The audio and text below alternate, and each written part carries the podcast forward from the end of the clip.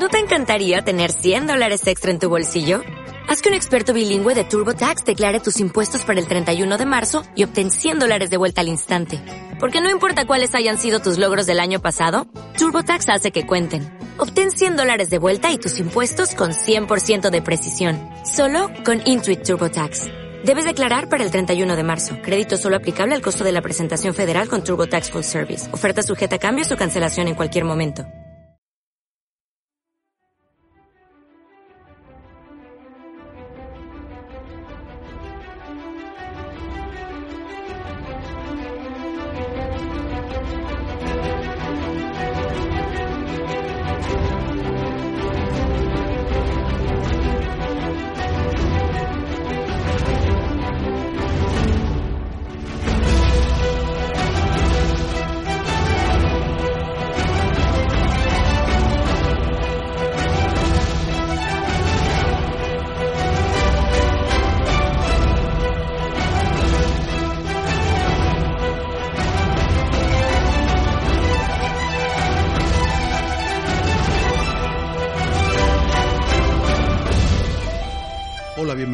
Hola, bienvenidos a un nuevo programa de este podcast, que cada mes intenta acercar la masonería de una forma clara y amena a todo aquel que tenga a bien escucharnos.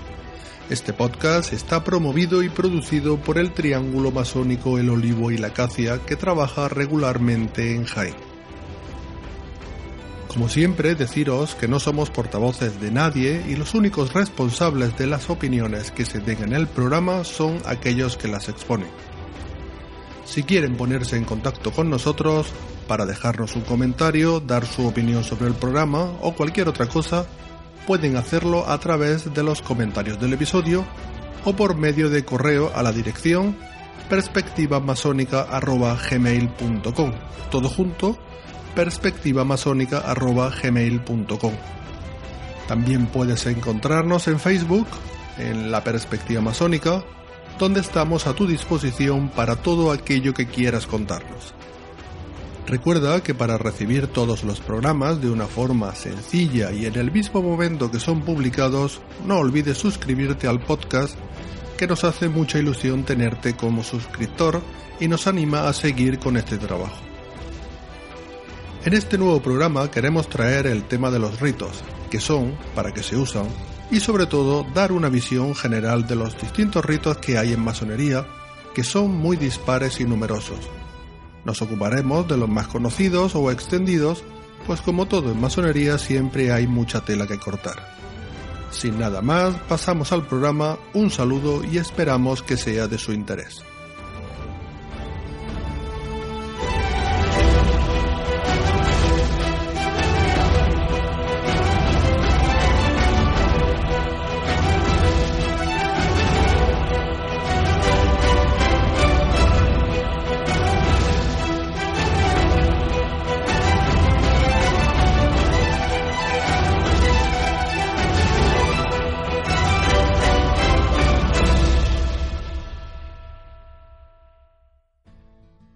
Personas que estamos sentadas a la mesa son el, hermano Gottlieb. Hola, ¿qué hay? El hermano Chesterton. Buenas tardes. Y yo mismo, que soy Edipo. Y, en fin, lo primero que teníamos que, definir, pues, eh, ¿qué es un ritual o un rito? Entonces, pues, bueno, hay que pensar que una, un rito o, un ritual es eh, básicamente una teatralización pues en el cual pues se intenta representar algo de una forma alegórica. Eh, mucha gente cree que los ritos son, son solamente cosas, eh, son solamente religiosos, pero hay que pensar que bueno que, por ejemplo, cuando un, un equipo de fútbol eh, hace un fichaje importante, pues incluso eso tiene un ritual. Primero se le hace la, la, ITV se le pasa la ITV, ¿cómo se hace? La inspección médica. Las, pruebas médicas. Luego después pues se le presenta en sociedad, en una rueda de prensa, se le hace eh, una fotografía y vídeos dándole toques al balón, en fin, hay un ritual que los ritos eh, son más comunes de lo que de lo que pensamos muchas veces.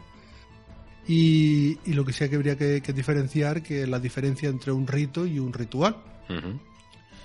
Eh, teniendo en cuenta que, que un rito, pues bueno, son, digamos que es lo que engloba el conjunto de prácticas, de, de la decoración del taller, de los tipos de mandiles, de los tipos de decoraciones que, que llevan los, los miembros. Es el marco genérico. Correcto. Y un ritual, pues, es el, el, procedimiento, el procedimiento que se utiliza, pues, para, pues, para, para una determinada acción, como puede ser el ritual de iniciación, el de aumento de salario, en fin, los distintos rituales que hay. Para las distintas ceremonias. Correcto. Eh, esos son cada uno de los rituales que hay y luego está el rito en sí, que engloba todos esos rituales, más pues lo que hemos dicho, la, decoración del taller, eh, los distintos mandiles que se, que se usan, en fin, todo el tipo de cosas que engloban eh, a la práctica de, o a la realización del trabajo masónico dentro, mm. dentro de la logia. La Real Academia Española de la Lengua eh, define rito, tiene dos, dos acepciones. la segunda de ellas, pues sí hace referencia a un conjunto de reglas establecidas para el culto y ceremonias religiosas. Pero eh, la primera acepción, que es la, fundamental, la, principal, eh, habla de rito como costumbre o ceremonia. Eso es lo que ha dicho antes el hermano Edipo. Todo en esta vida tiene un ritual, tiene un rito, tiene un, un protocolo, una forma de hacer las cosas. En masonería el rito pues se diferencia de cualquier otro rito pues porque tiene tres nociones fundamentales. Eh, primero debe ser iniciático. Eh, y es iniciático, en el sentido de que es necesario haber sido una persona iniciada para poder ponerlo en práctica. También es esotérico, pero no en el sentido mágico, sino que eh, todo lo que conlleva el rito tiene un lenguaje simbólico. Por tanto, tiene un significado oculto que la persona iniciada debe ir descubriendo con la puesta en práctica de ese, de ese rito, de ese ritual. Y por último, también es tradicional, eh, porque emana en gran medida de tradiciones antiguas, ancestrales, de mitos, de alegorías propias que se han ido heredando a lo largo de, toda la historia de la humanidad por distintas culturas. Entonces podríamos decir que el, que el rito, el rito masónico es iniciático, esotérico y tradicional. Sí, se supone que no debería implicar ningún acto religioso o místico, ¿no? O por lo menos no debería. No debería. Para los masones. Aunque sabemos que, bueno, ya lo iremos profundizando a lo largo del programa, que sí hay ritos con algún contenido religioso o asociado a alegorías religiosas. Pero bueno, lo iremos viendo a lo largo del programa. La utilización de rituales, pues, eh, se utiliza para, para enseñar algo. Los rituales que que conocemos, que se, que se practican en la masonería, o los más famosos, como son, el, digo los más famosos porque hay otros, como por ejemplo el, ritual fúnebre, que bueno, ese no, se, no es muy conocido, de hecho no se practica mucho, el ritual de aceptación de los botones, que tampoco sé. Entonces los más famosos lo que, lo que intentan es eh, enseñar algo a través de, alegorías. Eh, y aparte de eso, eh, hay también rituales para el uso diario de, la logia, como son la, el de apertura y cierre del taller y el que más o menos da un marco de, para, para que se desarrollen los trabajos. Y la, la, función principal de, de este ritual es, eh, digamos, crear un ambiente para que el trabajo pues se desarrolle de una forma pues eh, en hermandad, en armonía, que sea fructífero para los hermanos que, asisten, ordenado. que sea ordenado y que sea totalmente diferente a lo que se, a lo que cada uno de nosotros venimos eh, arrastrando desde el mundo profano. Eh, se realiza el ritual, se, nos, se ordenan las ideas y se ordenan los sentimientos y a partir de ahí pues comienza el trabajo, el trabajo masónico en logia. Sí, es importante ver el, rito como, como, eso, como un, como un programa de mano, como una guía que hace pues que el tiempo profano pues se detenga y cada cosa dentro de la tenida, dentro de la asamblea de masones, pues tenga su tiempo y detrás de una cosa venga la otra, eh, no se alteren el orden de los factores y lo fundamental es que que todos los ritos, por muchas diferencias que tengan unos de otros, al final confluyen en esa, en esa misma idea, que es la de ordenar, eh, calmar eh, los egos, calmar todo el desorden que tenemos en el mundo profano y dándole siempre un sentido simbólico, de manera que, que el rito impregne eh, el interior de, de cada uno de los hermanos y hermanas presentes y que ese rito, una vez que se han cerrado los trabajos de logia, pues, pues siga estando en el interior de cada uno de los presentes. El ritual siempre es igual. No es eh, dentro, de la mismo, dentro de la misma logia. Es decir, el ritual que utiliza una logia para la apertura de los trabajos es siempre el mismo. Para el cierre igual, para la iniciación lo mismo. Eh, para toda- todos los rituales que utiliza eh, ese taller siempre son los mismos y son repetitivos. Eh, y esto es así para que, para que las enseñanzas que, que se dan a través de estos ritos pues eh, no se pierdan en el tiempo con variaciones aleatorias que se puedan o se quieran hacer al mismo ritual. Eh, Sí, de hecho, cualquier modificación que tenga un ritual debe pasar por, por la inspección y la supervisión pues, o del Supremo Consejo o del capítulo, etcétera, etcétera. Por tanto, estamos hablando de que todos los ritos eh, a nivel escrito es complicado modificar algo. Eh, de hecho, hay algún ritual, por ejemplo, el ritual de emulación, que lleva más de 100, casi 200 años sin haber eh, cambiado ni una sola coma porque proviene de, de todas las tradiciones orales y se cuida mucho ese aspecto. Por eso hablábamos antes de que un rito masónico debe ser tradicional. Con innovaciones, por supuesto que sí, y de hecho las hay, pero siempre de forma ordenada, de forma debatida, consensuada en profundidad, para evitar invenciones y experimentos raros. Sí, ese, ese ritual, ese rito creo que no, no se podía escribir o plasmar en escrito. Sí, el de emulación proviene de tradición oral. Sí, sí. Eh, lo que pasa es que, bueno, en 1830, Sí. bueno, 30 aproximadamente, hablo ya de memoria, eh, en 1830 o 1820, eh, se creó la, la, eh, la logia de emulación que lo pasó a formato escrito. Y desde entonces, pues, si se ha cambiado, habrá sido muy poquito. 1813, creo yo. En 1813 fue la, la formación de la Gran Logia Unida de Inglaterra. El rito creo que se creó en el 16. Un rito, por ejemplo, puede ser que el, eh, bueno, puede ser no, es el, eh, pongamos un ejemplo, el más conocido de todos los ritos, que es el, el escocés antiguo y aceptado. Eh, no es igual el, eh, llamámosle rea para los amigos, Rea. No es igual el REA que se practica, por ejemplo, en derecho humano que el que se practica en el Gran Oriente de, Fan- de Francia.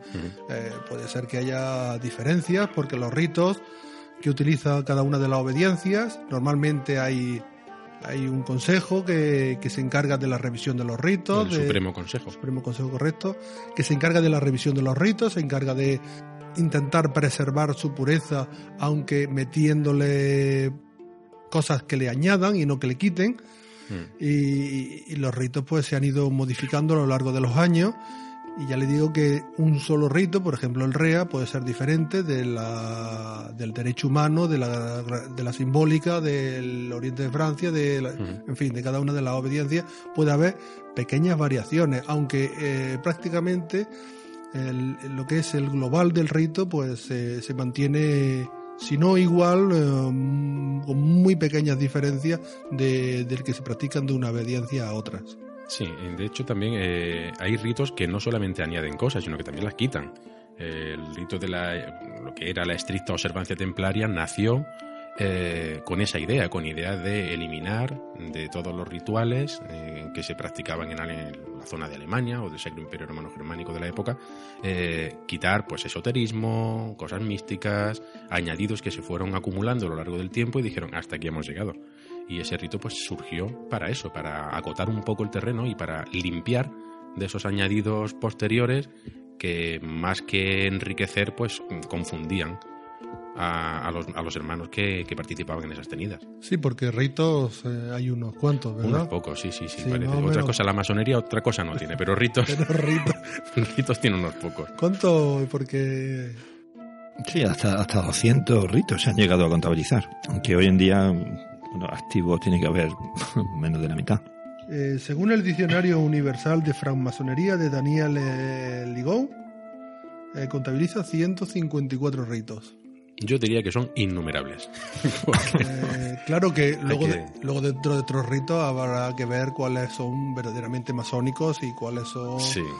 Porque aquí lo que pasa es que mm, uno se enfada, se va a la acera de enfrente y para diferenciarse, pues dice, dice de hacer su propio rito, que es el mismo que había el otro, lo único que eh, cambiamos las columnas de City, por poner un ejemplo. Sí, por poner un ejemplo. Que es lo que pasó con los famosos modernos. Sí, sí, sí. Pero bueno, a nivel de ritos, yo tengo aquí un listado que es bastante singular, porque hay ritos realmente que yo desconocía. Eh, están los famosos, el, que ya hemos hablado, el de emulación, el rito escocés antiguo y aceptado, francés, el rito francés o moderno, el rito de York, pero luego te encuentras, pues claro, el rito de Fessler, que desconocía, el rito de la gran logia de los tres globos, el rito del elegido de la verdad, el rito del velo púrpura, el rito de los filaletes, es aquí, bueno, y así hasta llegar a 165 según ese autor que antes nombraba, que yo creo que serán más, porque lo que tú decías, aquí cada cual pues hace su, su logia y cada cual hace su rito a, a voluntad y a criterio propio.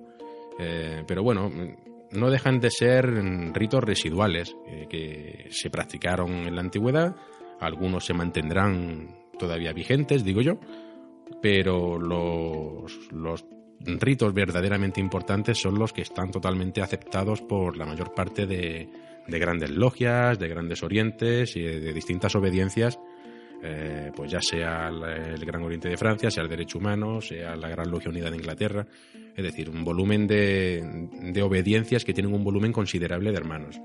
Eh, y los ritos en esas obediencias pues se reducen a unos cuantos.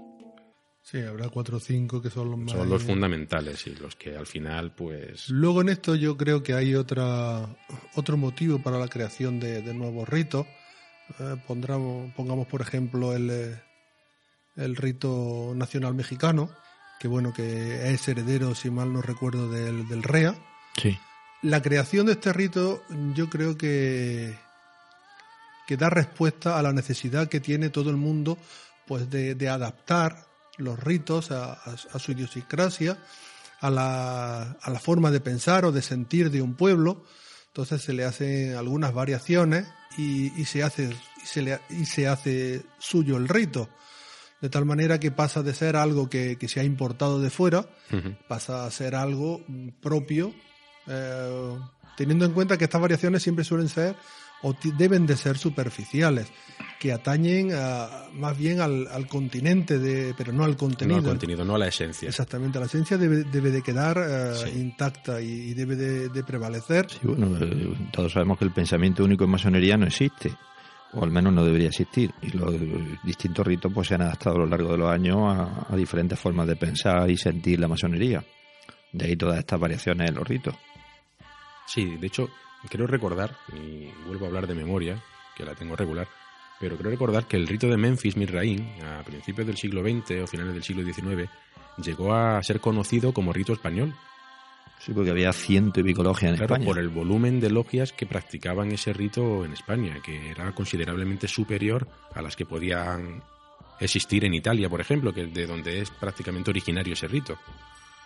Con lo cual, bueno, pues me imagino que ese rito Memphis, Misraín de aquella época que se practicaba en España, pues también tendría algunas connotaciones culturales propias de, propias de este país. Sí, pero eh, aunque tengan cosas que se le, que se le añade o, reminiscencias propias del, del, país, de la época que, que atraviesa el país, eh, un rito siempre tiene que, eh, tiene que continuar con una tradición.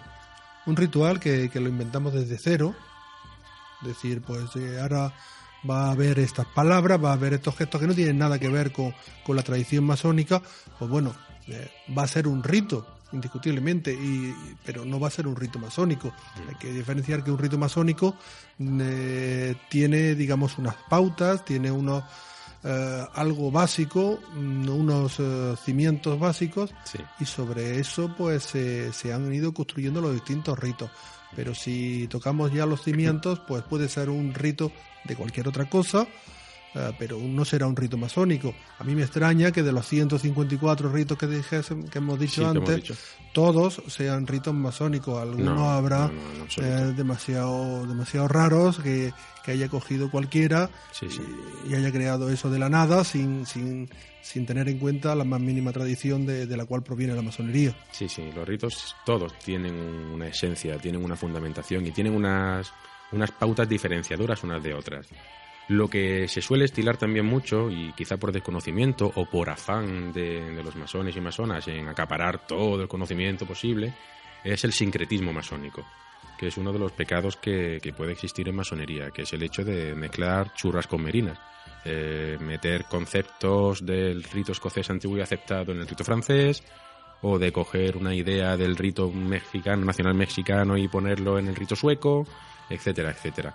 Ese tipo de cuestiones, bueno, pues para eso están los supremos consejos y, los, grandes capítulos, para mm, medir hasta qué punto se está innovando de forma totalmente orientada a la tradición o mejorando esa tradición o lo que se está haciendo es, el, es lo que decía, esa mezcla, ese sincretismo en el cual parece que vamos casi degenerando hacia un, hacia un rito único, con lo cual se perdería toda la esencia toda la riqueza que ofrecen esta abundancia de ritos.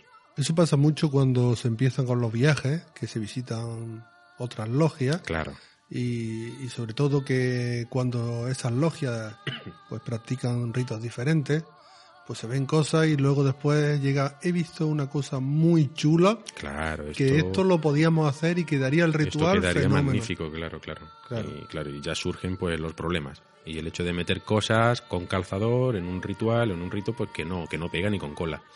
Pero bueno, eso es el riesgo que, que hay a la hora de viajar. Por eso es importante, antes de viajar, pues conocer el rito propio, eh, impregnarse bien de, de toda su alegoría, de todas sus, sus enseñanzas.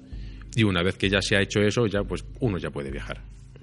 Pero mientras tanto, pues puede dar, a- puede inducir a, a equivocaciones, a malinterpretaciones y sobre todo pues a un, a un incremento de, de la fantasía por parte de algunos hermanos de manera que, que al final lo que hacen es destruir el propio rito en vez de enriquecerlo.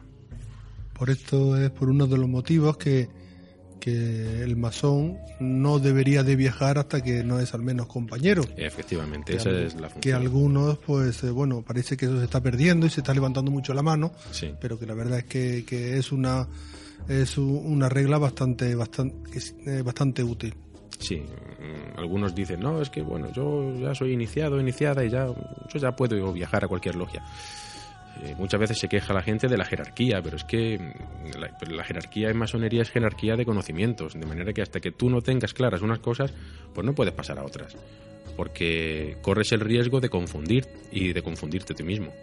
Pero bueno, viajar siempre es bueno. Viajar es bueno. Sí, Viajar es un placer. abre la mente. Sí, además, como decían algunos, es eh, una de las curas para el- los nacionalismos, Sí, sí, eso se cura, ya sabemos cómo, viajando viajando, no hay otra. y viendo que todo en todo sitio hay gente. No hay otra.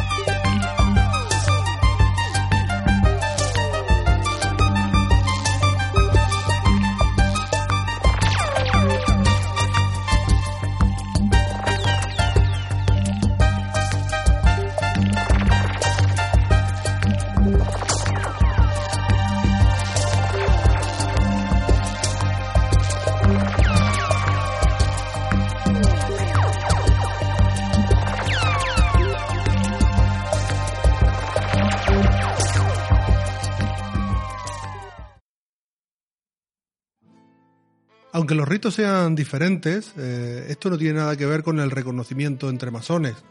No, no, no, los absoluto. masones son masones y, Y muchos masones. y muchos masones, muy, no, muy masones y, Y muchos muchos masones.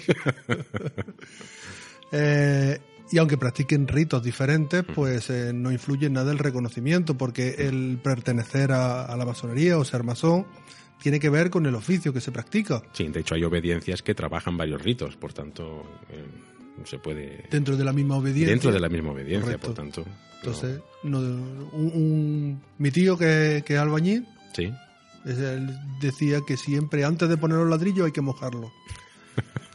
Pero claro, no le preguntas de poner pladur, ¿eh? que no, que no, no tiene ni idea. Sí, pues masonería pasa prácticamente lo mismo. Eh, se puede viajar, se pueden trabajar distintos ritos a la vez y no estar loco.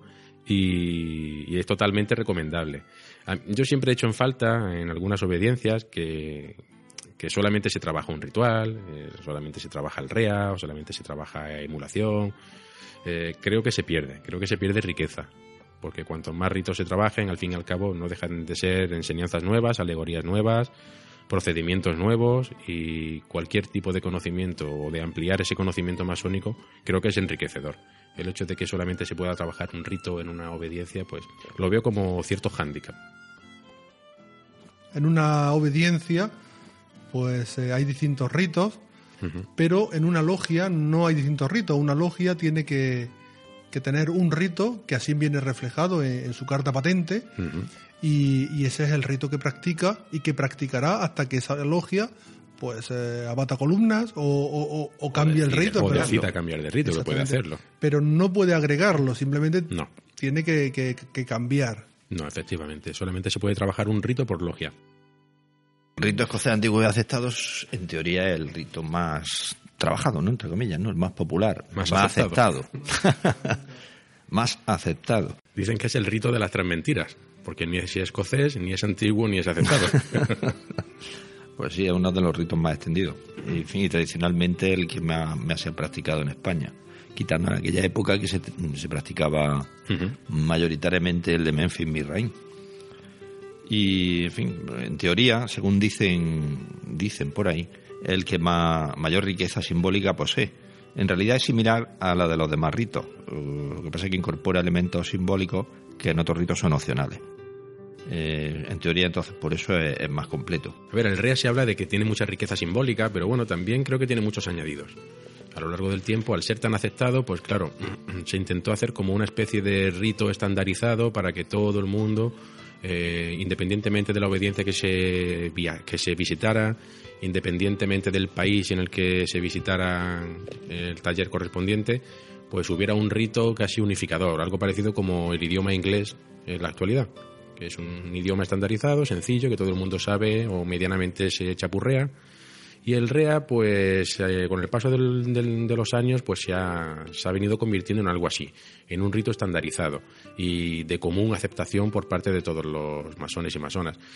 Mm, pero bueno, yo creo que parte de esa riqueza mm, radica no tanto a nivel masónico, sino a nivel simbólico, filosófico, eh, incluso esotérico porque bueno, se mezclan muchas cosas y en el REA se suele decir que cabe de todo. Eh, y creo que bueno, es rico en ese aspecto, pero también tiene ese problema, que parece que eh, es una especie de cajón desastre en el que todo tiene cabida. Y bueno, eh, para eso están lo que hemos hablado antes, los supremos consejos, para valorar y para saber dónde poner el- la frontera, mm, hasta dónde llega el rito y, y delimitar claramente lo que son añadidos posteriores y añadidos que en vez de enriquecer pues perjudican o entretienen mm, o desvían la atención de, los hermanos y hermanas. Pero bueno, yo en la actualidad es el rito que practico y la verdad es que es muy enriquecedor. La forma global de un rito pues eh, se parece mucho a unos a otros dependiendo de la familia a la que pertenezca. Podemos decir que los ritos eh, hay cuatro fa- familias que son las principales, que, que serían la, la familia la familia de York, la, la de la de emulación o, o la familia inglesa, La familia inglesa, sí. la francesa o la moderna o la rectificada. Bueno, y luego por ahí habrá pues otros que ya no sabemos dónde meterlos. Sí, bueno, en Alemania está el sueco, está el Zinendorf, el Schroeder, todo lo que queramos. No, esos son dentro, de, están dentro de Están la, dentro de están la- dentro de lo que se llama, por ejemplo, el, el rito de Schroeder pertenece a la familia de York. El Schroeder pertenece a York. Sí. Ah, pues me- no, no lo desconocía, lo desconocía. Pues pertenece a York. Otro de los más practicados, que es el, el rito de, de York. Al decir que es uno de los más practicados, es porque me refiero al que se practica generalmente en los Estados Unidos, no, no al antiguo rito de York. Efectivamente, es que sí, eh, hay que diferenciar el rito antiguo rito de York del rito americano. El rito americano sí es el, rito que se practica ahora en los Estados Unidos de América, pero bueno, es eh, heredero del rito de York, es una derivación. Sí, en la actualidad creo que en Estados Unidos, tanto en las logias reconocidas por la Gran Logia Unida de Inglaterra como las logias de Prince Hall, que son las logias para que nacieron dentro de la comunidad afroamericana, eh, practican el rito, el rito americano, que es el rito de York. Mm, Pero mm, es una herencia del, an- del antiguo rito de York, que según tengo entendido es uno de los más antiguos y no el que más. Sí, bueno, El, el antiguo rito de York, que de hecho mm, no sé si existirá algún documento eh, que, lo, que lo refleje como tal. Eh, hace poco leí bueno, que el rito de York existió, pero nadie sabe realmente cómo es, cómo fue, porque quedan muy pocos testimonios eh, que acrediten realmente cómo era en su forma primigenia ese, ese rito. como hablamos en el primer programa, eh, desde que las eh, desde que las logias al poco tiempo de funcionar o de comenzar a, funcionar, pues tenían eh, sus rituales, sus prácticas ritualísticas, pues entonces existiría un rito, pero que ese rito sería totalmente diferente de una logia a otra y principalmente serían ritos basados mucho en, en el cristianismo que al fin y al cabo pues imbuía toda la toda la sociedad de la época. Eh, lo que pasa que es que como en aquella por aquel entonces eh, no se podía o, escribir no se podía dejar testimonio escrito de, de todos estos ritos y prácticas Quedan todos de tradición oral. sí. aparte de que serían muy pocos los que son muy pocos los que sabrían leer y escribir eh, podemos hablar de los primeros ritos cuando empiezan a aparecer eh, primeros ritos escritos y creo recordar que el primer el más antiguo creo que era del de Bristol que estaba fechado creo que era en 1760 lo que pasa que es que el rito de York que, que se conoce como rito americano pienso que que se le llamó rito de York por darle por darle ese marchamo de, de antigüedad de la tradición de aquellas primeras logias en York. Eh, luego hablaremos en el debate del- de lo que es la disputa entre los modernos y los antiguos. Eh, luego lo explicaremos, no vamos a entrar ahora en detalles. Pero sí es cierto que los antiguos, eh, los llamados antiguos, masones antiguos, ellos mismos se, se manifestaban como que eran herederos o que sus trabajos se basaban en las reglas del príncipe Eduardo firmadas en York en el siglo X después de Cristo, en el 926. Eh, por tanto, ya estamos hablando de lo que decía antes el hermano, el hermano Edipo, que ese marchamo de antigüedad, ese marchamo de, de legitimidad histórica, nombrando al rito americano como rito de York, pues no es ni más ni menos que eso. Eh, utilizamos el nombre de York para mm, decir que nuestra masonería proviene de aquellas bases asentadas en esas, en esas reglas, en esas constituciones del siglo X. Eh, era el ritual de Bristol, como he dicho, la, está fechado en el 1760 y pertenecía a la gran logia de Wigan. ¿Pero ¿Estamos hablando de Inglaterra o...? Sí, sí, correcto. Eh, esta gran logia de, de Wigan fue cuando eh, los eh, se creó la Gran Logia Unida de Inglaterra, pues eh, ahí quedó un poco en el limbo y, y, bueno, y se enfrentó, se enfrentó durante muy poco tiempo porque luego pues desapareció. Pues estuvo luchando durante un tiempo por por mantenerse fuera de, de la Gran Logia Unida de Inglaterra, que lo que intentaba era englobar a todas las logias. Sí, nació con ese propósito. Pues tengo aquí delante, concretamente, la Constitución de York del año 926. Eh, y bueno, son una serie de una serie de obligaciones, una serie de leyes. En total tengo aquí pues un número que nos llega a la veintena de puntos. Eh, Si queréis podemos leer alguno para que veáis un poco pues el, origen o la esencia de, por ejemplo, el ritual de York. Hace referencia aquí, voy a leer por encima, eh, ningún maestro debe admitir a un aprendiz si no se compromete a trabajar por espacio de siete años y para recibirlo debe contar con la aprobación de los hermanos. Ese sería uno de los puntos. Eh, otro, todos los masones deben obedecer a sus superiores y estar prontos a hacer cuanto le ordenen. Eh, otro, ni los maestros ni los compañeros deben dar entrada a las logias al que no haya sido recibido masón, ni debe enseñarle el arte de la forma, ni dejarle trabajar la piedra. Eh, recordemos que estamos hablando de aquella época de masonería cooperativa, efectivamente. Ni utilizar la escuadra, ni indicarle su uso. Eh, bueno, y así hasta un número de 16, 17 obligaciones o leyes eh, firmadas por el, un tal príncipe Edwin en York en el siglo X después de Cristo. Entonces, bueno, pues luego hablaremos de, esa disputa entre antiguos y modernos y, veremos pues la diferencia entre unos y otros. Y de esa disputa nacieron pues algunos de los ritos que, estamos eh, de los que estamos hablando hoy en cuestión. No hemos, hemos comentado antes que el, rito escocés son 33 grados y este de York en concreto son 13 grados. Bueno, los grados son habitualmente hay 3 grados, aprendí compañero y maestro, y luego pues una serie de, grados con diferentes denominaciones que en algunos ritos llegan a 33, otros a 13, otros a 14, unos 29, dependiendo del rito en concreto. Podemos decir que la masonería azul, la masonería azul son tres grados, que son los tres grados principales, que aprendiz, compañero y maestro, y luego ya entramos eh, en el alto grado otro tipo de grado, en fin, un escalón más. Que ahí cada uno, pues, eh, sí ha hecho y ha deshecho un poco a su antojo. Sí, se han denominado, pues cada, cada rito pues denomina su, su progreso de una forma diferente.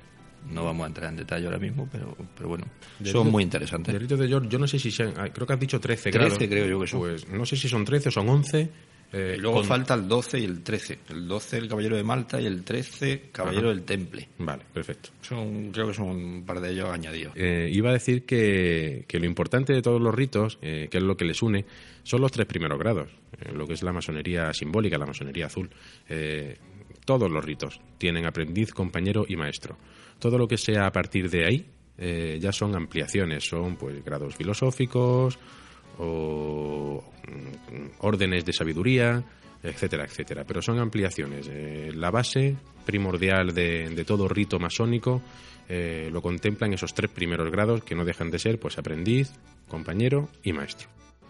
Bueno, hablamos del rito francés ahora, el rito francés moderno, eh, que está considerado bueno un rito usado en la antigüedad por los masones llamados modernos sería pues el rito en uso en la actualidad más próximo a la tradición masónica en toda su pureza, según he leído. Y es un rito, bueno, en, en, España, bueno, no es mayoritario, pero bueno, poco a poco está empezando a, a, a trabajar, a trabajarse más los últimos años. Eso aquí me gustaría aclarar un poquito porque puntualice usted. Porque sí, eso lo he leído yo también en muchos sitios, lo de que es el rito. Bueno, te lo venden así, ¿no? Claro, pero pero vamos a ver, eh, es lo que hemos dicho antes con el con el rito americano que, que se llama rito de York.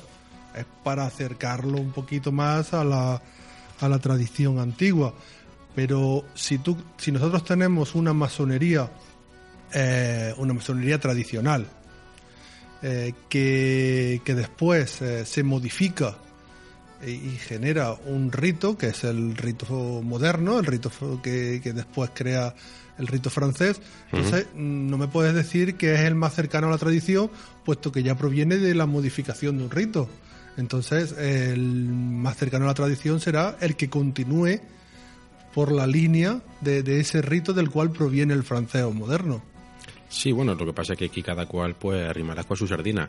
El rito moderno se supone que es más antiguo en fecha mm, que el resto de ritos, pero eh, los antiguos te dirán que no, que la tradición que ellos heredan eh, que heredaron pues estaba basada en los antiguos rituales, en los antiguos ritos y que el rito francés no deja de ser una modificación. Que dice que era muy parecido a los primeros ritos, ¿no? A los más, a los más puros. Pues eh, yo tengo algo que discutir sobre eso, puesto que si, si no me equivoco, el, ritual, creo que antes de que surgiera el rito francés moderno, o, o, surgiese esta corriente de renovación de los ritos. los grados eh, de la masonería básica, masonería azul, eh, eran el de eh, aprendiz y compañero. El grado de maestro venía acompañado de el arco real. Y, y, lo primero que hicieron los modernos es quitar el arco real de, de un plumazo. Entonces, eh, empezar a rectificar eso y decir que mantiene la tradición pura, pues la verdad es que no, no, no, casa de ninguna manera. Si lo primero que ha hecho ha sido quitar el arco real e incluso añadirle el, el grado de maestro, porque eh, muchas varios eh, masonólogos dicen que que la primera masonería solamente tenía el, grado de aprendiz y compañero y que todos eran compañeros y luego los demás eran complementos que se iban estudiando. Y la masonería moderna eh, lo que fue lo que hizo fue agregar el, grado de compañero, perdón, el grado de maestro y, decir que hasta ahí se habían revelado los conocimientos del maestro y que ya a partir de ahí ya no había nada más. Entonces, eh, lo primero que hizo fue agregar un, un, grado más, o sea, o aglutinar los conocimientos superiores del grado de compañero en un grado de maestro. En un nuevo grado. En un nuevo grado de maestro y, cargarse el arco real, pues eh, porque tenía muchos tintes, eh, digamos, cristianos católicos. Porque siempre hay que pensar que los modernos, pues eh, está muy marcada por la, por la iglesia anglicana. Efectivamente. Y ahí, ahí hay una lucha entre anglicanos, eh, católicos, que, que bueno, que, que, también influyó en la, eh, bueno, en el devenir de, la, de los distintos ritos. Sí, se fueron limpiando a nivel casi étnico, pero en este caso religioso, para intentar dejarlos más puros, totalmente asépticos, de manera que, bueno, que un, practicante anglicano pues pudiera hacer una masonería exactamente igual que un practicante católico pero mm, al margen del, rito, del rito masónico. Entonces lo que se ha intentado en, eso, en esas modificaciones, y yo creo que siempre que se ha hecho alguna modificación de, ritual siempre ha, ido encaminado a eso, a intentar aglutinar al mayor número de personas posible sin atentar contra la integridad religiosa, espiritual o moral de, los hermanos que lo practican. Y eso yo lo veo bien. Totalmente. si, es, si es el camino a seguir. Es el camino, es el camino. Lo que no me parece tan tan bueno es que tú mm, cambies eso y luego después le pongas la etiqueta. Pero nosotros conservamos la tradición original. Sí, sí. Si estamos cambiando cosas, no conservamos la tradición original. En absoluto. No podemos coger y modificar una cosa y encima pretender decir que esto es lo bueno, lo antiguo, lo, lo que vale. Sobre todo porque toda la masonería, ya lo hemos hablado en programas anteriores, toda la masonería operativa mm, tiene profundas raíces cristianas. Eh, entonces, aunque tú me digas, hemos hecho un rito totalmente aséptico, lo hemos limpiado, pero es que no, no estás respetando la tradición en ese caso, porque lo que estás haciendo es pues quedarte con lo que te interesa de la tradición y aplicar nuevos conceptos y modificaciones al ritual según tu antojo. Eh, y por eso coincido con el hermano, con el hermano Edipo. Eh, hay modificaciones que son interesantes, pero bueno, mm, no me digas después que estás conservando la tradición porque realmente no lo estás haciendo. Lo estás modificando a tu antojo. Estás creando una nueva tradición. Eso pasa con, pues por ejemplo, con estas cosas de la creación de nuevos grados o de incorporación de, nuevos saberes mm. eh, a, los grados, pero también pasa mucho con eh, la adaptación del rito al entorno en el cual tenemos que desenvolvernos un poquito antes del 1717. Sí, antes de la fundación de la Gran Logia de Londres y Westminster. Correcto. Pues eh, ya había muchas logias que eran puramente especulativas. Esas logias especulativas se habían eh, se habían separado o ya no practicaban sus reuniones en, en las logias de, de canteros, sino que ya se habían trasladado o bien a tabernas, o bien a salones, eh, a, la, a, las casas de, pues, de alguno de, alguno de sus miembros que, que tuviese, pues, eh, poderes. Y aglutinaban hermanos de distintos gremios laborales. Mm, esto también es bastante discutible, pero bueno, yo lo que iba a decir era que como ya en esos en esas tabernas, en esos salones, pues ya no había no estaban las columnas, ya no había objetos de pues de los útiles de albañilería o, o de cantero, pues entonces lo que se hizo fue crear eh, lo que se llama el, el tablero de logia o el cuadro de logia en el cual representaba de una forma muy esquemática simbólica. lo que es eh, lo que debería de ser una logia.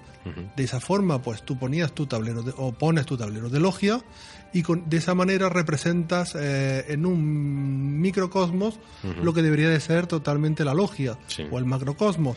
Así eh, tienes representados todos los útiles la disposición y las dimensiones que debería tener la logia de una forma esquemática.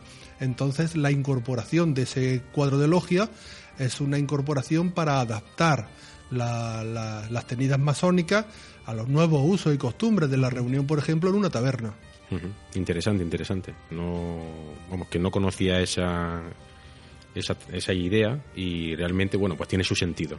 Eh, tiene mucho más sentido que el hecho de ir con todos los arreos a la taberna y, desmontando y desmontando la logia casi de forma operativa. Eh, con el tablero de logia pues se soluciona, se soluciona ese, esas contingencias de material. ¿Eso tiene algo que ver también con, la incorporación en algunos ritos del ágape como parte de la tenida? Generalmente el ágape, eh, estamos hablando ya de que la masonería pues es prácticamente especulativa al 100% y ha y ha dejado a un lado los cobertizos de canteros y ya está metida en salones. Tenemos que partir de la base esa. Eh, prácticamente todo se, desarrollaba eh, en torno a un ágape. Eh, se ponía una mesa en la cual los, se sentaban los pertenecientes a, los trabajos, se hacían las lecturas y luego pues se, se, ausentaban un poquito de la mesa para hacer las iniciaciones y demás y luego después regresaban a la mesa que es donde verdaderamente se, se, se debatía y se hacía el trabajo eh, por eso en, en algunos eh, ritos que pretenden pues eh, mantener esta, este estilo de trabajo pues vivo como puede ser el francés o, el, emulación. O el de emulación, pues conserva lo que es el, ritual de tenida, es eh, bastante sencillo y, poco dado a la, a la distensión, a, alargarse mucho. Y luego después eh, el ágape, pues se hace de una forma ritual y tiene la misma o prácticamente más eh, importancia que, que, lo que es el trabajo en logia. No quiere decir que los otros, los otros ritos no le den importancia al trabajo a, la, a los ágapes. Incluso, por ejemplo, en el REA, pues eh, eh, están los trabajos de, de Agape que, que, con sus brindis y demás. Sí, los trabajos de mesa. Correcto, los trabajos de mesa pues que tienen eh, cierta, pues también están sujetos a, a, un determinado ritual, pero no de una forma tan, tan marcada. Tan encorsetada como, como, como estos rituales. Sí, no, el rito de emulación de hecho tiene brindis específicos. Hay un brindis que es el del retejador, si mal no recuerdo, que no vamos a entrar en detalles, pero bueno, ese es específico del rito de emulación.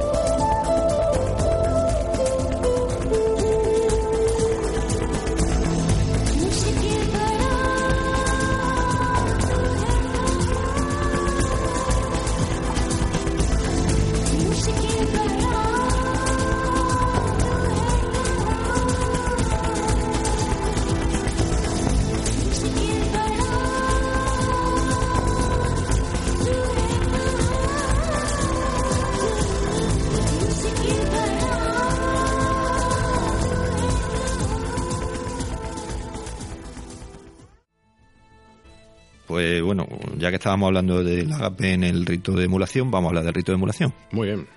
El rito es un, bueno, un rito que en España solo existe en la, la masonería de corte, corte británico y no en todas sus logias. Este rito, bueno, tiene la particularidad que no cabe en su seno los debates de corte intelectual, ¿no? Y consta de dos partes, tenida y ágape, que se desarrolla, bueno, siempre posterior a, la celebración del rito. Eh, bueno, este, este, este rito es curioso porque es una mezcla de, de uso antiguo y uso moderno, es, es una mezcla. Y bueno, en España se practica en la Gran Logia de España. Eh, es un rito que mm, me levantó la curiosidad en un par de veces que he estado yo presente en una tenida en, en, este rito. La, idea de crearlo nace en el 1813, que es cuando, cuando se, se une la, o se forma la Gran Logia Unida de Inglaterra, que, que, surge para intentar pues unificar las dos digámoslo así, masonerías existentes hasta la fecha, que es la masonería moderna y la masonería antigua. y, y, se, y se crean el, tres años después, en el 1816, y su nombre, eh, o rito de emulación, viene eh, por el nombre de la logia, que se llama Emulation Log, Emulation, of, Emulation Log of Improvement. de Bristol. Espera, espera un momentillo. en su inicio, el, eh, bueno, se llamaba rito inglés también, y se determinó que el, ritual debía difundirse y quedaba prohibido imprimir los rituales. Entonces se decidió constituir algunas logias especiales donde los hermanos pudieran ver demostraciones y aprender el nuevo ritual, siempre mm, vivido, no, no leído. sí, eso eh, al principio del programa lo decíamos, que ese es uno de los rituales más puros a día de hoy que menos modificaciones ha tenido, por eso mismo, porque como proviene de la tradición oral, se ha intentado respetar hasta la última coma del ritual. Y como se hace de memoria, o se intenta hacer de memoria, eh, el respeto a la, a la, palabra escrita es fundamental, porque si no, ellos mismos estarían traicionando esa tradición que, dicen amparar. Eh, por tanto, bueno, es un ritual que, como el hermano Chesterton ha dicho, bueno, yo también lo he vivido en un par de ocasiones o tres veces, dos o tres veces, y bueno, lo que se aprecia en él, pues es el, eso, el especial apego que se tiene al ritual. Eh, todo está muy medido, todo está muy meditado. Eh, hay poca opción o ninguna opción al debate porque no es el objetivo de este, de este rito, no es que sea mejor o peor, es que este rito pues trabaja otras cosas.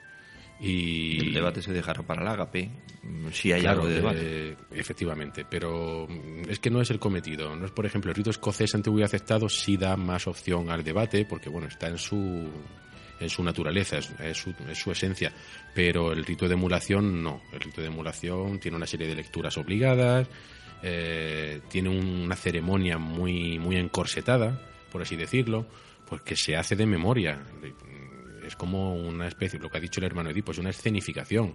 Eh, y en una escenificación, pues bueno, puede haber improvisaciones, pero eh, en este ritual no lo hay, no da, no da, no da lugar a ello, porque se estaría pervirtiendo ese, esa tradición que, que se intenta proteger. Bueno, decir, lo que, lo que ya hemos dicho, es reiterarnos, que no todo el trabajo masónico en emulación se, se realiza exclusivamente durante la tenida. Eh, el agape es fundamental, lo que es eh, compartir la mesa, eh, compartir una copa de vino, compartir la comida, es fundamental. por tanto, el agape forma parte de la tenida, al igual que en el rito francés moderno. Hablamos ahora del rito escocés rectificado. Bueno, es un rito similar, como hemos hablado antes, al rito escocés antiguo y aceptado, de, poca implantación aquí en España y con la particularidad de que solo pueden pertenecer a ella cristianos practicantes y bueno, en principio es un rito muy, muy minoritario. Sí, bueno, es minoritario, pero está fuertemente implantado en, no sé si habrá dos o tres logias en España, todas de la tradición anglosajona, que lo practican. Eh, no olvidemos que, claro, tiene orígenes cristianos, por tanto, eh, tiene que estar sujeto a la creencia en el gran arquitecto del universo. La Gran Logia de España. Efectivamente, eso nada más empezar. Entonces, bueno, pues más son, eh, obediencias que sean liberales o de corriente continental, pues sería complicado que pudieran practicar este rito. Eh, como bien has dicho, pues eh, de tradición cristiana. El rito escocés rectificado, eh, bueno, que las siglas son RER, por si alguien lo lee en algún sitio como RER, pues que sepa que es el rito escocés rectificado. Es un sistema masónico y pero sobre todo es más caballeresco que otra cosa.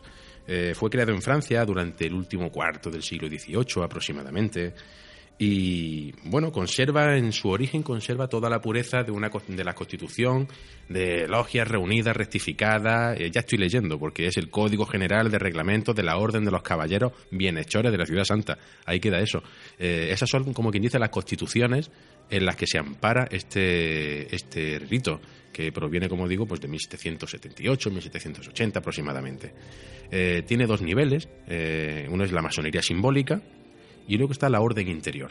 Eh, antes hemos dicho que la masonería simbólica son los tres primeros grados, que todos los ritos comparten, que en este caso pues es aprendiz, compañero y maestro. Eh, y luego en este caso también tiene eh, la opción de maestro escocés de San Andrés, que es otro grado por encima del grado de aprendiz, compañero y maestro. Y luego la orden interior que está, está dividida en las etapas de escudero novicio, caballero bienhechor de la ciudad santa. Eh, bueno, como se ven los nombres así un poco rimbombantes y... En esto sí ha habido un poquito de lucha entre unos ritos y otros en la creación. A ver quién la hacía más gorda, ¿no?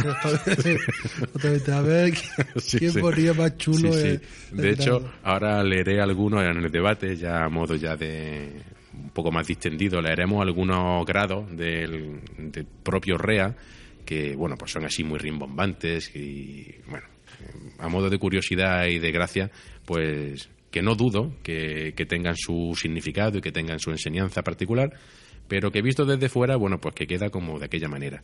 Y en este caso, bueno, pues, al hablar de escudero novicio, caballero bienhechor, pues ya se está, se está dejando claro el origen caballeresco, eh, muy amparado en la época. Sí, muy amparado en la época de, de, los caballeros, de la Edad Media, intentando ser como los herederos de aquella tradición de, de, las órdenes de caballería que buscaban la defensa de la iglesia, ultranza, etcétera, etcétera. Entonces, bueno, es un rito peculiar, eh, es vistoso, si es cierto que es vistoso, por el atuendo que se lleva, por ciertos mm, eh, símbolos que, adornan la, la, logia, pero bueno, es como ha dicho el hermano Chesterton, un rito minoritario, aunque sí es cierto que está bastante bien implantado dentro de la masonería anglosajona en este, en este, bueno, en este país, en España. Bien, pues podemos hablar ahora también de la masonería egipcia, de bueno, el rito de Memphis, el rito de Mirrain y el rito de Memphis-Mirrain. Eh, a partir de 1744 empieza a sustanciarse la idea de una masonería egipcia en concreto en Nápoles, en Italia. Fue un, rito creado por el príncipe de San Severo en 1745. Eh, en concreto creó el rito de Misraim. Eh, de entre aquellos que se interesaron por este fenómeno o dieron origen al mismo, son muchos a los que podríamos definir como masones herméticos, masones que tuvieron conexiones con el Nápoles de finales, más bien de mitad del siglo XVIII. Es necesario citar aquí también al caballero de Aquino, eh, hijo del príncipe Caramánico, francmasón, alquimista, hermetista y miembro de la logia La Perfecta Unión de la Audiencia Napolitana. o sea, son orígenes curiosos de esta, de esta rama de la masonería, que bueno, que algunos la tildan de exotérica y ellos se tildan de esotérico, donde el mundo interior prevalece sobre el mundo exterior. Es un rito minoritario también, pero practicado aquí en España. Este es el que decíamos, no sé si este, esta mezcla de Memphis Minraín, o el Memphis, o el Mizraín, cada uno por su lado. Este es el que hemos dicho antes que se les llegó a llamar em, rito español, por la abundancia de logias que había a principios del siglo XX o finales del XIX en España. Este es un, este rito es un claro ejemplo de lo que pasa cuando nos ponemos a meter cosas raras dentro de un, de un ritual creo yo. Mm, esperemos que no, no vengan a buscarme lo que lo practico. Eh, hay que reconocer que en Europa, durante una época, pues eh, eh, tuvo mucho auge el, misticismo, el esoterismo y ese tipo de, de, corrientes o de creencias, pues también afectaron a la masonería y no solamente a este, a este rito, sino prácticamente a, todas a todos los ritos. Eh, hay que poner un ejemplo de que prácticamente está en, en todos los, rituales de, cierre de trabajos, que es la formación de la cadena de unión. y esto es una práctica puramente esotérica. No hay eh, ninguna de que haya eh, ningún rito antiguo la, la, formación de esta cadena de unión y, y sí corresponde más a una práctica de, de, de, los eh, cuando se hacían rituales de eh, espiritistas y demás eh, de unión de energías de bien pues eh, estas prácticas pues eh, se han se han incorporado prácticamente a todos los ritos lo que pasa que en algunos pues de una forma más acentuada o incluso creo que como este eh, Memphis Misraim pues han nacido prácticamente para esto Sí, aunque sí, ahora que has dicho de la, de la cadena de unión, sí recuerdo haber visto en alguna fotografía algún capitel románico donde aparece algo parecido a una cadena de unión, pero claro, esa libre interpretación.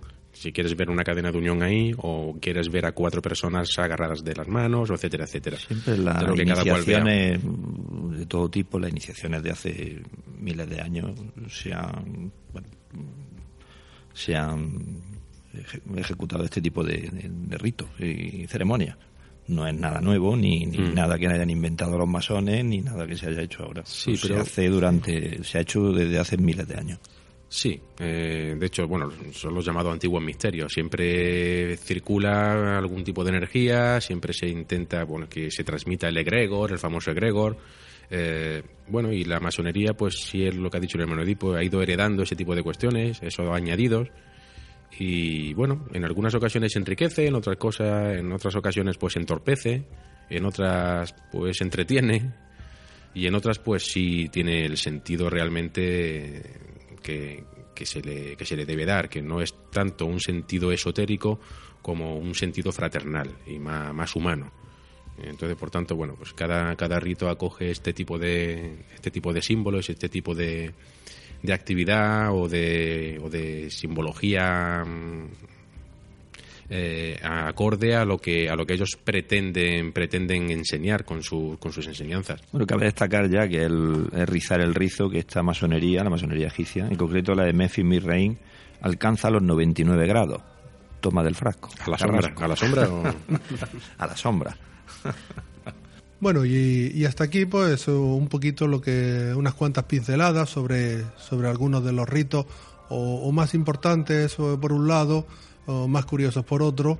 Como hemos dicho siempre, eh, un- una persona tiene que, valorar dónde se mete y como, como hemos visto hay muchos eh, ritos de muy distinta índole, eh, con creencias muy dispares y convendría que, que todo, toda persona que tenga interés por la masonería y pretenda formar parte de ella, pues antes de, de hacer las llamadas, a- de llamar a las puertas de, de un taller, pues informar un poquito sobre, sobre el rito que practica, que, que es otra, otra cosa más de la, cual- de la cual de- debe de informarse, pues eh, para no meterse en, en un sitio donde no va a estar a gusto. Exacto. Si una persona, como hemos hablado anteriormente, eh, es, eh, mm, digamos, nada creyente Eh, y, y se, y llamas a las puertas de una logia donde se practica el, el escocés rectificado, que hemos hablado de los últimos, pues posiblemente no va, no va a estar a gusto. Eh, hay muchos ritos, hay muchas logias y, y bueno, es simplemente pues investigar un poquito eh, antes de llamar. Creo que todos antes de llamar a las puertas de ningún taller no lo hemos pensado du- durante mucho tiempo.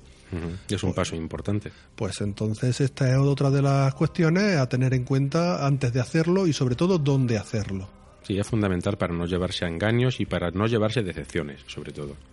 Eh, bueno, creo que con el programa de hoy ha quedado claro que la masonería abarca un abanico muy amplio de posturas, tanto a nivel espiritual como a nivel ideológico. Eh, muchas veces se tilda la masonería o se ha tildado por, por los enemigos de la masonería o los que persiguen a la masonería como que es una orden totalmente anticristiana, totalmente antirreligiosa. Nada más lejos de la Eh, realidad. Efectivamente, ya hemos dicho que hoy eh, hemos dicho que hay rituales específicamente cristianos. y por tanto, eh, con eso ya se caen los argumentos de, de quienes dicen ese, semejantes falacias. Eh, pero que sí es importante tenerlo claro desde un principio. Yo entiendo también, porque antes de ser iniciado fui profano y, entiendo que es difícil elegir, sobre todo porque una persona cuando llama a las puertas de un templo, pues se busca la cercanía, eh, geográfica me refiero, eh, más que las más que la posición o, o la filosofía que, que tiene el, el trabajo masónico del taller en donde está llamando pero creo que es importante creo que hoy lo hemos intentado dar un, una perspectiva global una visión global de lo que existe en la actualidad, del abanico que existe, de las múltiples alternativas. Y espero bueno que haya sido de utilidad a todos los profanos y profanas que, estén interesadas en este tema. Bueno, y, hasta aquí pues el, eh, programa de hoy. Eh, ahora viene la segunda parte, que, es habitual, que es el debate, donde, bueno, pues eh, como no hay guion, pues ya veremos a ver qué es lo que sale. te recomendamos que lo escuches y, nada, nos vemos en un ratito. Chao.